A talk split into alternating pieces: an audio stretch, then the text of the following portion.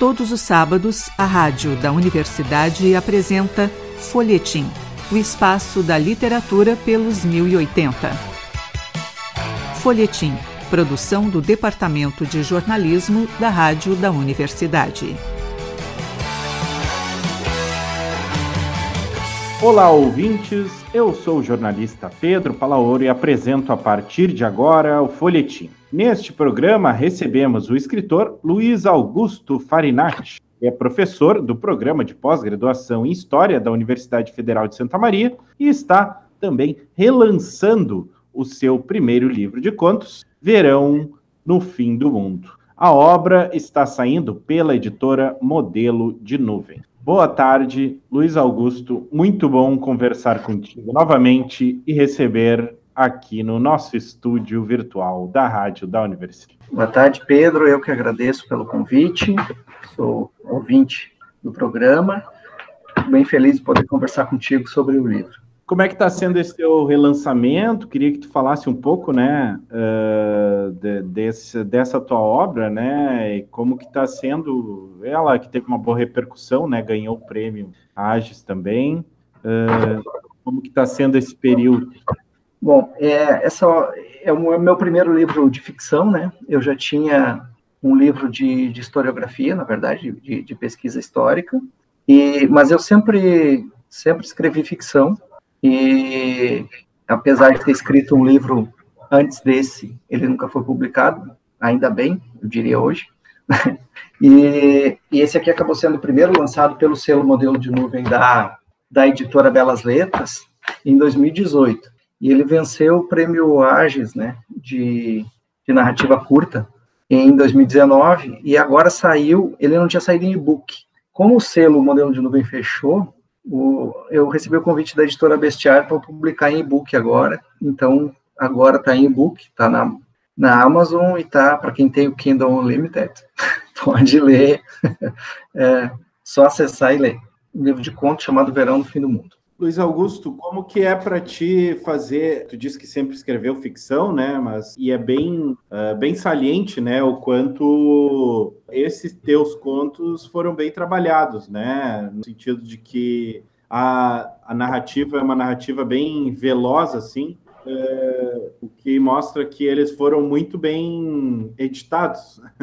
eu imagino por ti, né? E queria que tu falasse um pouco desse teu processo, né? Criativo, como que é limpar o texto, sabendo que é uma coisa trabalhosa, né? Imagino que cada conto teu ali, eles tratam de tantos temas, né, diferentes, então eles imagino que devam ter levado um grande tempo para serem desenvolvidos. É, o meu processo criativo envolve, sem dúvida nenhuma, um tempo de edição bem grande. É, eu me aperfeiçoei durante um bom tempo em escrever e, e, e, fazer uma autocrítica tão forte que acabava sem nenhum. Né? Me especializei em escrever e, jogar fora os meus textos, mas, mas fracassei nessa empreitada porque acabou saindo o livro. Né? Então, quando eu disse isso, escrevi o primeiro livro é, ali no final dos anos 90, início dos anos 2000, tá? e não, acabei não publicando, por um pouco porque o mercado não estava muito receptivo, um pouco por culpa minha, um pouco por culpa do livro, possivelmente né? Aí eu fiquei quatro anos é, escrevendo ficção só para mim mesmo, porque foram os anos que eu fiz o doutorado em história. Eu foquei muito no trabalho historiográfico, na escrita historiográfica, que é diferente, não adianta. E esses foram os quatro anos que eu fiquei meio no limbo com a ficção, assim, lendo, escrevendo, mas sem um projeto de um livro específico. E aí depois sim, acabou levando um bom tempo, trabalhei muito tempo, são 12 contos, e, e de fato alguns eu cheguei, acho, acho que eles têm eles têm 10 anos, assim de trabalho. Outros foram bem na finaleira mesmo, e, e tem menos tempo, mas menos tempo é seis meses, entendeu? Mas isso por conta de uma alta exigência bem, bem grande. Assim. E é que eu decidi, não, agora sim. Mas isso mudou agora. Né? Eu tô, tô mais pragmático agora. Não sei se o próximo vai sair com tanto tanta artesania, assim, tanto autocrítica, tanto trabalho em cima, acho que tu identificou muito bem. É, eles são contos muito trabalhados. Para bem ou para mal, né? Foi o máximo que eu consegui fazer. Eu, bom, trabalhei tanto e saiu só isso. Poxa, foi o que, eu, foi o que deu para fazer. Eu não posso reclamar de, de não ter tido tempo de retrabalho. Tudo que o escritor fala, né, é o, é o maior tempo. É o tempo que a gente leva mais. Luiz, como que é para ti, né, trabalhar a ficção e, e, entendendo, né, sendo professor de história, trabalhando com história permanentemente, qual que é a relação que tu vê nesses, nessas questões, né, a questão da ficção e a questão da, da próprio do, do, tema historiográfico, mas também eh, todas as tramas, né? Porque todos os teus contos eles são muito das intimidades, né? Então eles acabam fugindo um pouco da questão macro, assim. Uh, eventualmente nem se cita cenários ou é muito mais as pessoas mesmo. Né? Então, como que tu vê a relação, né, de, do teu estudo em história e da tu, do teu desenvolvimento das histórias? É, isso é bem legal e, e de pensar. E eu, eu gosto muito de ler ficção que se passe. Como é que a gente vai conceituar a ficção histórica, assim, de forma operativa? Vamos pensar assim: uma ficção que se passe em um tempo em que ninguém que estava vivo hoje conseguiria lembrar, né? ou tenha vivido. Vamos pensar assim, ainda que como historiador a gente pensa em história hoje, a gente está conversando aqui isso, história. Mas, enfim, eu curto muito ler ficção histórica, mas é, eu reconheço uma diferença nas formas de, de, nos objetivos, no pacto com o leitor, na forma de estruturar os textos. Tem historiadores que têm textos muito literários, tá? Vamos pegar como exemplo de um brasileiro, Sidney Chalhoub, por exemplo, que é um historiador peso pesado, professor da Unicamp, hoje professor de Harvard, e que tem um texto delicioso, assim, pensado na narrativa, né? Tem, tem, uma, tem, tem uma artesania da narrativa que é premeditada, que, que compõe não apenas a retórica, mas o efeito de conhecimento mesmo. Eu não sou esse tipo de historiador.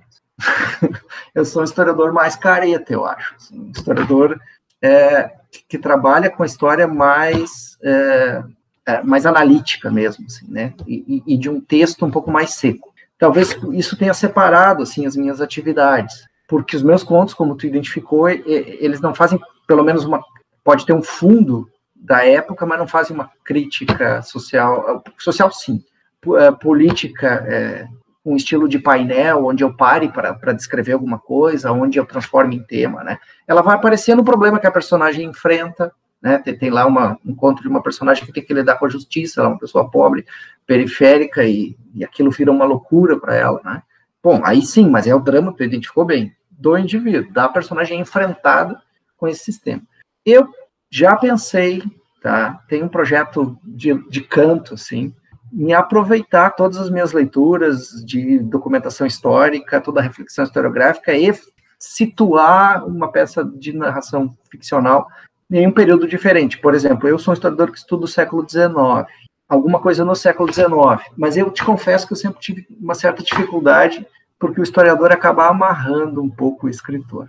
Para ter uma potência de fluência imaginativa, é preciso cometer anacronismos. E às vezes o historiador salta e diz assim: olha, esse, isso que o teu personagem está pensando aqui em 1870, ninguém pensava, entendeu? Isso é um conceito que as pessoas começam a usar em 1910. Isso para o historiador é um absurdo, entendeu? Mas para o escritor, não. O escritor tem essa liberdade, tranquilo. A pessoa tem essa subjetividade em 1880, tá tranquilo, não tem problema. Então eu, eu sempre me enfrentei com isso. Eu tenho esse projeto, ele é um projeto meio de canto, assim, de, de uma narrativa que se passa num momento que não seja o fim do século XX ou início do século XXI, mas eu tenho preferido explorar isso. Assim, tu pode, tu observou no livro, é década de 80, 90 e início do século XXI, 80 e 90 do século XX. Até posso brincar, assim, tem reconstrução histórica nos contos que são na década de 80, porque ali tem uma certa arqueologia dos objetos, aí algum é, programa de televisão e tal, é, tem dois contos que se passam bem nos anos 80. Ali, ali tem um, uma pesquisa historiográfica, vamos dizer assim, mas é muito mais memória do que história, propriamente dito. É, e esse teu, esse projeto aí, ele é uma, um projeto de narrativa longa ou narrativa curta? É, é um projeto de narrativas curtas, que não sejam exatamente contos, mas um deles está tomando conta da coisa e é capaz de virar uma novela. Então, não sei, mas ele não é o projeto central ficcional que eu estou trabalhando hoje, que é outro livro de contos. Eu vou fazendo, entendeu? Mas eu estou muito insatisfeito ainda. Mas eu trabalho bastante com isso. Vamos ver o que, que, o, o que, que aparece, porque a riqueza das histórias com as quais a gente se defronta trabalhando com documentação histórica é espetacular. É espetacular. Assim. Perder isso e perder a possibilidade de uma certa reflexão via estética sobre a história, eu, poxa, estou perdendo isso, quem sabe eu vou fazer, mas eu ainda tenho, tenho uma certa tranquilidade para não botar isso como projeto principal. Mas tu, mas o teu trabalho de pesquisa, ele é mais focado dentro daquilo que tu trabalha como historiador e aí acaba é, te iluminando assim a, a, ficção ou tu também faz pesquisas é, com foco no trabalho ficcional? Ótima pergunta mesmo assim. As duas coisas, tá? Eu, normalmente era o trabalho de historiador e aquilo dá um gatilho assim que me que me deixa, que, olha, isso aqui também serve para pensar ficção, tá? É, mas quando eu comecei esse projeto aí de, de tentar acumular umas pequenas narrativas históricas, vamos dizer assim, eu, eu já, já, já procurei é, processos criminais, por exemplo, que, que, de uma determinada época, início do século XX, principalmente, pensando em ficção.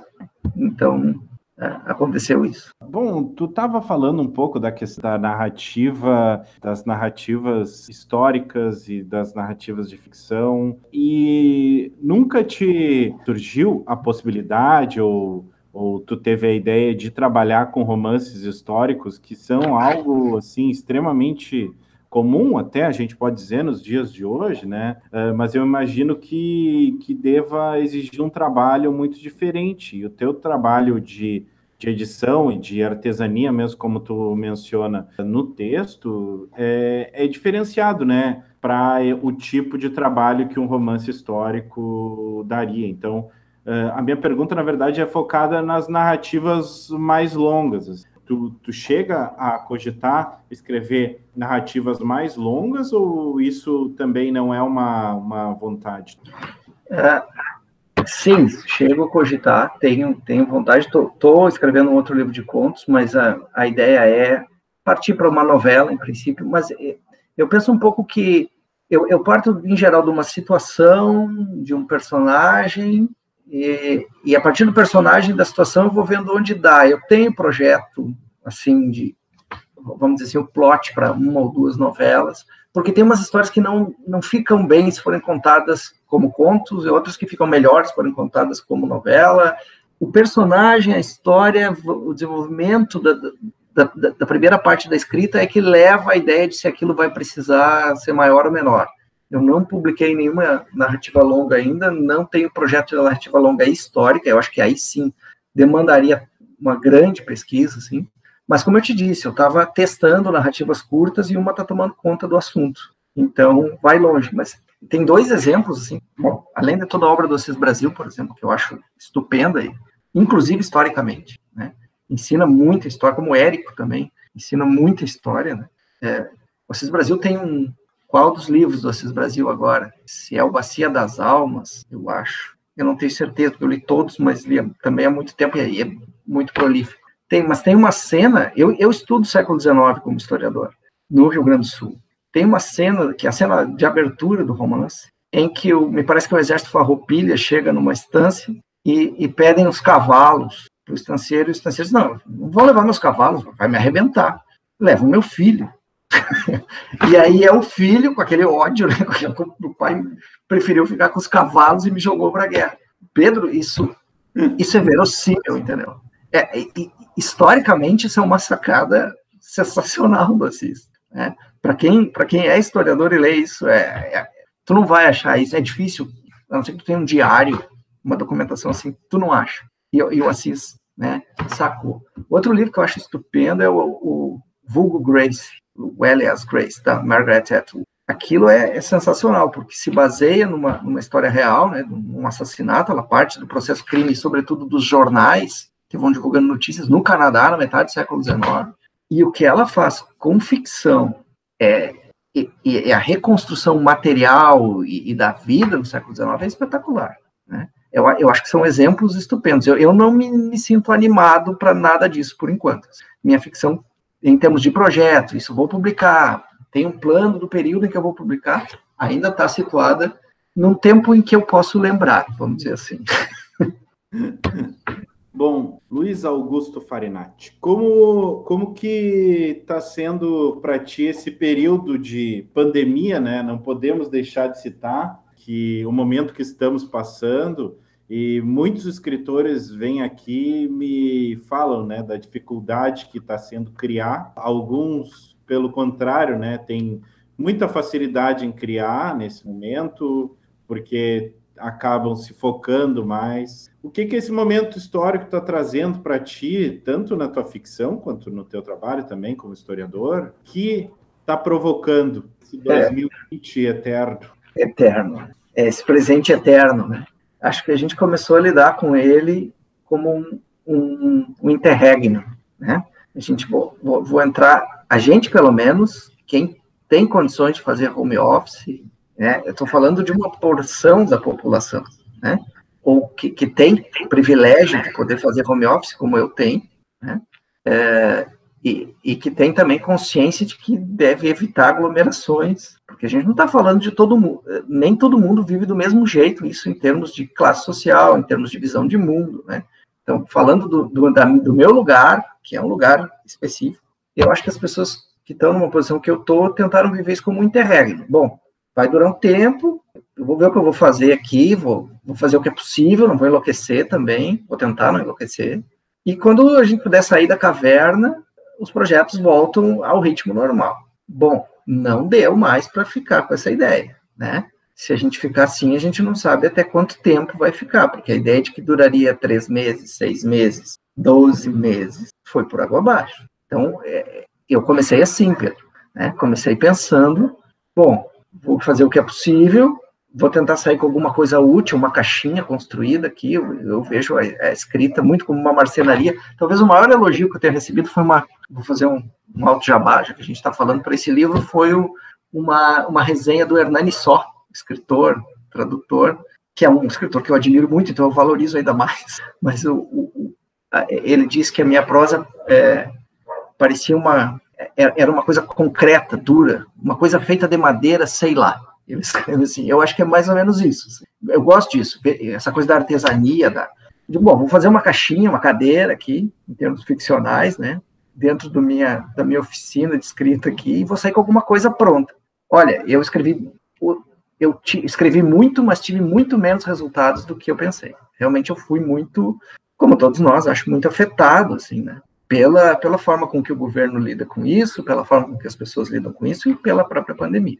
E, mas, enfim, tem o livro encaminhado, está pela metade, coisa conseguiu andar, mas andou bem menos do que o meu planejamento, né, é, esperava. Exatamente por isso, a gente tem uma certa ilusão, assim, vou me isolar e vou escrever. Sei lá, eu, eu preciso andar na rua para escrever, entendeu? Eu preciso ver as pessoas, como tu notou nos meus contos, são, são as pessoas que são meus vizinhos, que, que, que, que, que de repente estão no, no bar onde eu vou comer um, uma labinuta e tomar um chopp no sábado, é, é, é, é, um familiar de alguém que me contou uma história, é, isso fica muito restrito nesse momento.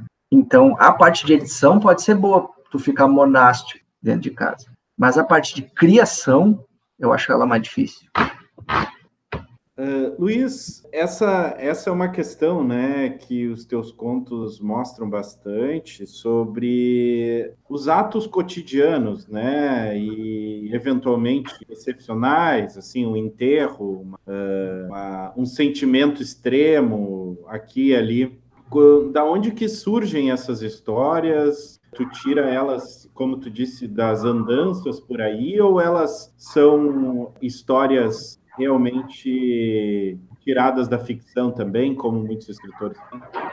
Quais são as suas grandes fontes de inspiração? Assim? Porque é, o que chama atenção nesse teu livro, Verão no Fim do Mundo, é a, a variedade das histórias. Né? Uh, elas são todas muito uh, diferentes entre si, assim, cada uma com um foco diferente, não tem personagens semelhantes. Uh, então chama bastante atenção o quanto elas são diversas, assim, todos os seus elementos. Né? É, e, e, as fontes de inspiração são diversas também.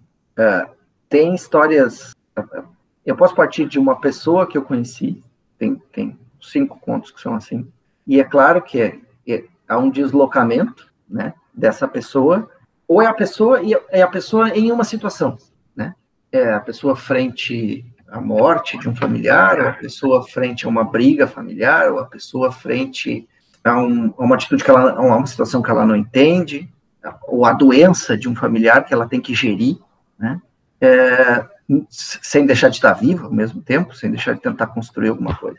Essas são, são situações que eu vejo as pessoas passarem, às vezes pessoas próximas, às vezes pessoas. Só que, claro, eu opero um deslocamento, né? É, eu, eu, reconfiguro isso. Então, algumas são situações, são pessoas que eu vi na rua, que, que eu já já imaginei. Eu sou o tipo de pessoa que vou almoçar num restaurante fico olhando para uma mesa e invento uma história para uma pessoa que está sentada do lado. Também tem, tem dois contos que surgiram de, de, de obras artísticas, né? No caso de duas canções uma canção do Charles Aznavour, que eu peguei o personagem e joguei no Rio de Janeiro. A canção é, passa em Paris. E porque morei no Rio também. E, e, quando andei, eh, caminhava em Copacabana, eu olhei aqueles prédios velhos, a, a, população que morava ali, né? E pensei, poxa, o cara daquela música que eu gosto tanto mora aqui. E, e se eu escrevesse ele aqui, o que, que, que, que ele faria? O que, que tem muito aqui? Tem muitas senhoras, senhoras doentes. Se esse cara cuidasse da mãe doente aqui em Copacabana, que é o mesmo cara que cuida da mãe doente na música. Então tem tem isso, mas o que, o que, o que me fazia adiante numa história e, e ela virar um texto mesmo ficcional é que tem que ter alguma talvez essa seja a identificação, Pedro, entre todos os contos. Ainda que a maioria se passe no interior do Rio Grande do Sul, né, com pessoas comuns, vamos dizer assim, pessoas como, como todos nós, né, é, tem dois contos que passam fora, mas a maioria é isso, né, são contos no interior. É, eu tenho que ter uma relação afetiva com, ou com a história, com o plot. Se ela não me emociona de alguma forma, me causa um estranhamento, uma perplexidade, não vai adiante. Ela pode ser boa intelectualmente. Eu posso achar, olha, isso aqui me permitiria refletir sobre tal. Não vai. Não vai. Se não, se não há uma conexão de perplexidade, de estranhamento ou de emoção que eu procuro dividir com o leitor. Eu escrevo para dividir essa sensação com o leitor ou com a leitora. Né? a leitora, o leitor, eu espero comunicar essa sensação que aquela personagem, aquela história, aquela situação me causou. É, é, eu acho que isso identifica os 12 contos, por mais que né, é, sejam, como tu disse, situações que tem um ladrão que entra numa cidade, tem uma história inteira de uma, de, de uma mulher que cria um filho, enfim. Mas é isso. Tem que ter um, uma, uma conexão de perplexidade, de estranhamento ou de emoção que eu escrevo para oferecer esta minha sensação ao leitor.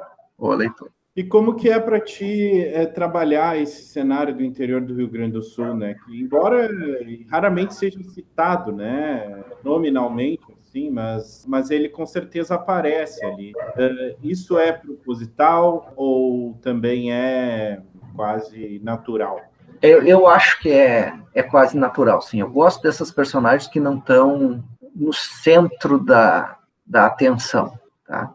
É, mesmo que, que um conto se passe fora do Brasil e outro se passe no Rio de Janeiro, a maioria se passa no Rio Grande do Sul, as pessoas, elas, elas não são pessoas que estão no foco, né? Então, isso, em geral, me interessa.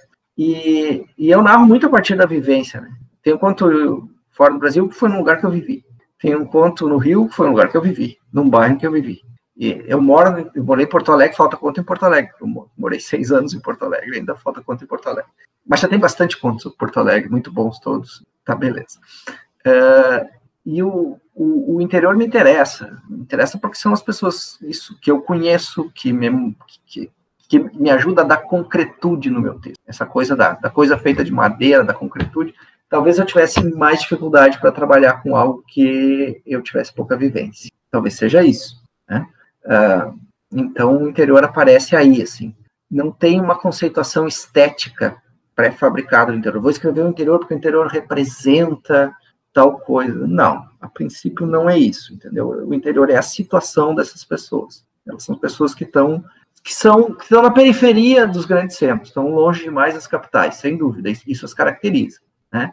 Mas não tem uma reflexão estética anterior sobre isso, um projeto estético. Luiz Augusto Farinati, estamos terminando o nosso tempo, né? Mas quero agradecer muito a tua presença aqui no estúdio virtual da Rádio da Universidade, no Folhetim, e gostaria que tu deixasse para os nossos ouvintes as indicações de onde eles podem comprar, adquirir, baixar o teu livro e tudo mais, como eles podem entrar em contato contigo para entrevistas, autógrafo e conversa. Bom, eu que agradeço, Pedro. Como eu disse, sou um admirador do programa, do teu trabalho, agradeço a oportunidade de divulgação também e a boa conversa que a gente teve. Agradeço às ouvintes, aos ouvintes. E o livro está disponível físico nas melhores livrarias, só nas melhores, nas piores não tem. Né?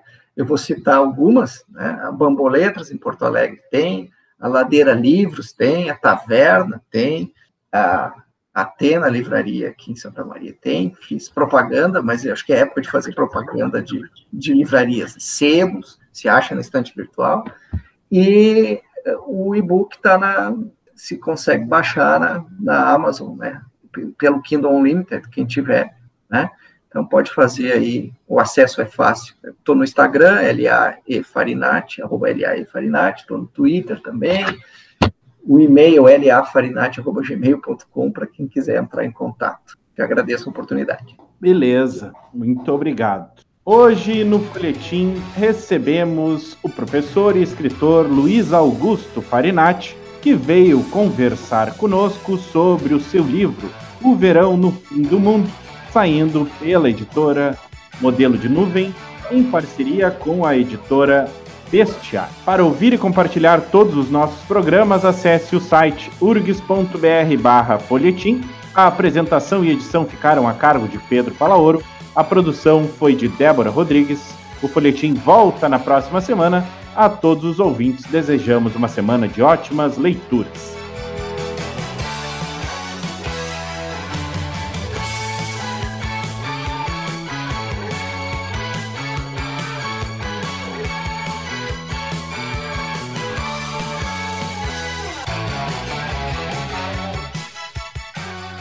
Folhetim Produção do Departamento de Jornalismo da Rádio da Universidade.